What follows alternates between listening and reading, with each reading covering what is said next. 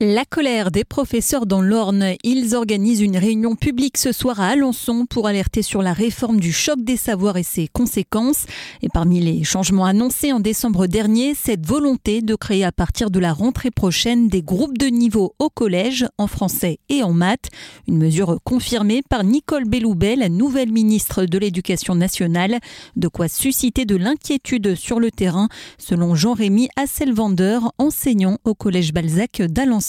En fait, elle dit qu'on va mettre les, élèves dans des groupes et quand ils auront réussi à acquérir les compétences, ils pourront changer de groupe. Enfin, ça pose toujours le problème de euh, la facilité pour un élève de passer d'un groupe à un autre, qui nous nous paraît pas possible euh, concrètement hein, sur le terrain, parce que en plus, ça supposerait que les enseignants euh, doivent faire des progressions qui soient communes. Tous les enseignants doivent, bah, semaine après semaine, s'assurer que bah, ils en sont tous à peu près au même niveau pour que les élèves puissent changer. Enfin, c'est une charge de travail qui va être énorme et sur le papier, on voit vraiment pas comment ça va pouvoir être mis en place. Et pour Jean-Rémy Asselvander, professeur de SVT, les autres matières seront impactées.